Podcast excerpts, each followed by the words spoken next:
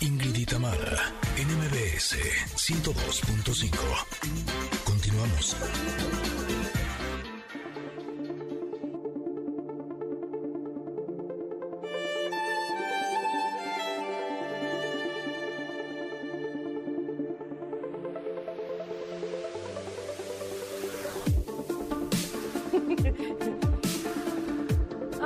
Bonita carta nos tocó el día de hoy para comentar aquí justamente en esta sección el comentarot eh, de Ingrid y Tamara. Y entonces se trata del arcano mayor número 8 y la carta se llama Valor. Les voy a decir cómo está esta carta. La ilustración es, es muy interesante. Es un piso o una superficie más bien rocosa, piedras y por una rendijita, por una grieta entre piedra y piedra, nace una flor, una margarita, que se ilumina al final de la carta hacia arriba. Esta, son, son en realidad dos, una como en botón abriendo y otra totalmente en su esplendor. Esa es la carta de valor. No importa si nunca has escuchado un podcast o si eres un podcaster profesional. Únete a la comunidad Himalaya. Radio en vivo. Radio en vivo. Contenidos originales y experiencias diseñadas solo para ti. Solo para ti. Solo para ti. Himalaya. Descarga gratis la app. ¿Qué dice Osho sobre esta carta, Ingrid? Híjole, es una carta eh, muy interesante porque nos dice que cuando nos enfrentamos a una situación muy difícil, eh, somos capaces de escoger. Ahora sí que tenemos dos opciones. O nos sentimos ofendidos y tratamos de encontrar a alguien o algo a quien culpar por nuestras penalidades o desgracias, o podemos afrontar los retos y crecer, ¿no? Hay personas que se quedan en ofendidos, agraviados, victimizados, forever and ever. Eh, lo que más nos conviene es dejar de luchar contra los desafíos de la vida, intentar de evitarlos, eh, dejar de negarlos, porque ahí está la semilla que se tiene que convertir en flor. Y para que eso suceda, pues tenemos que pasar por ellos. Sí, fíjate que eh, él empieza hablando de justamente de la semilla. Dice, una semilla podría vivir por milenios, así siendo semilla. No le pasa nada, ahí está resguardada. ¿Qué pasa? Nada. Semilla es, semilla terminará siendo después de mucho. Pero, ¿qué pasa si toma el valor, entre comillas, para crecer, para convertirse en flor, para llegar al sueño, pues para llegar a ese sueño, a esa meta? Tendrá que pasar por un camino de abrir la cáscara, romperse, eh, pasar entre muchas cosas, como bien decías, hasta al final probablemente volverse en una flor que además no durará milenios como hubiera durado la, la, semilla, probablemente dure muy poco tiempo en su esplendor, pero habrá valido la pena, habrá valido la pena el valor que tuvo de decidirse, como bien también dices, a llegar a cumplir su sueño y su meta. A mí eso me encantó. De hecho, eh, había pensado en que lo leyéramos eh, literal porque lo escribe muy bonito Osho. Dice, la semilla no puede saber lo que va a pasar. Nunca ha conocido a la flor y ni siquiera puede creer que contiene el potencial de transformarse en algo semejante a una hermosa flor. El viaje es largo, siempre resulta más seguro no emprenderlo porque el camino pues, es desconocido y no está garantizado. Mil y uno son los riesgos del trayecto, muchas son las trampas y la semilla está segura, escondida dentro de su dura coraza, pero la semilla lo intenta, hace un esfuerzo, se deshace de la protectora cáscara que es su seguridad y empieza a moverse. Inmediatamente comienza la batalla, la lucha contra el suelo, las piedras, las rocas.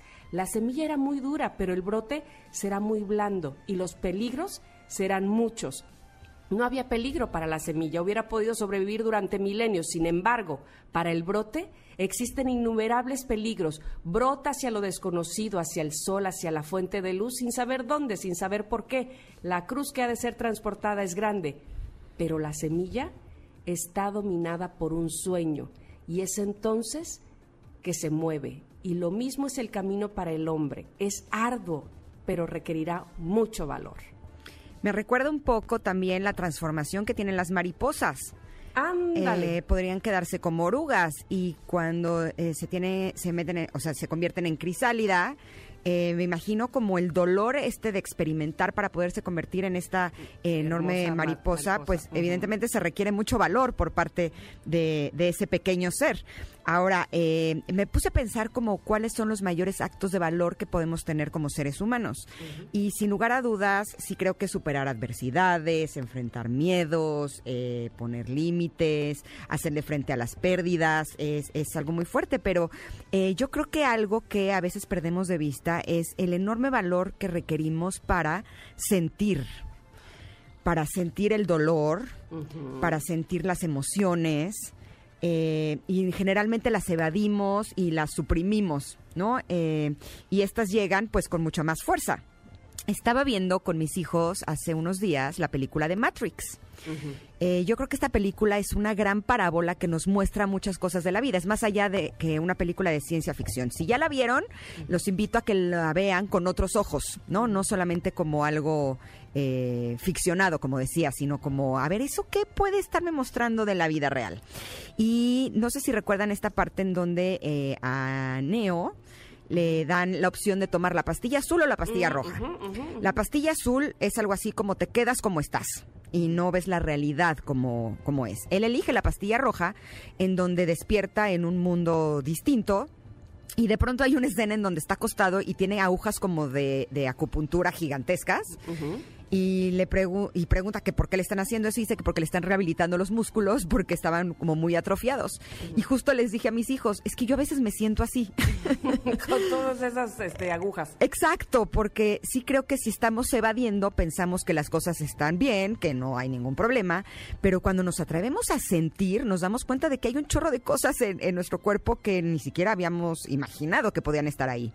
Hay un momento en donde él dice, es que me duelen los ojos, y dice, pues es que nunca los habías ¿No? Y eso me recuerda un poco cuando abrimos los ojos y nos damos cuenta de las cosas realmente como son, puede llegar a ser sumamente doloroso, pero eh, vivir en la ilusión o vivir en la negación o vivir en un mundo de fantasía, pues yo creo que cuando se caigan los velos, pues eso va a doler más, así es que nos conviene pues mejor eh, ser valientes y enfrentar lo que sentimos todos los días y así vamos de a poquito a poquito, ¿no? Pero además, eh, es, eh, lo que dice Osho sobre al final llegarás a un sueño, a cumplir un sueño, ¿no? O sea, pasas toda esta transformación, todo este pesar, todo este camino, este abrir la semilla, porque sabes que al final tendrás eso por lo que has soñado. Y a mí me recordó en todo caso, sabes, como cuando empiezas tu carrera profesional y tienes a un ídolo eh, y, dices, ay, quiero llegar ahí, ¿no? Y ha de estar padrísimo ser, no sé, la mejor arquitecto, o no sé cuál sea tu sueño, pero, pero sí,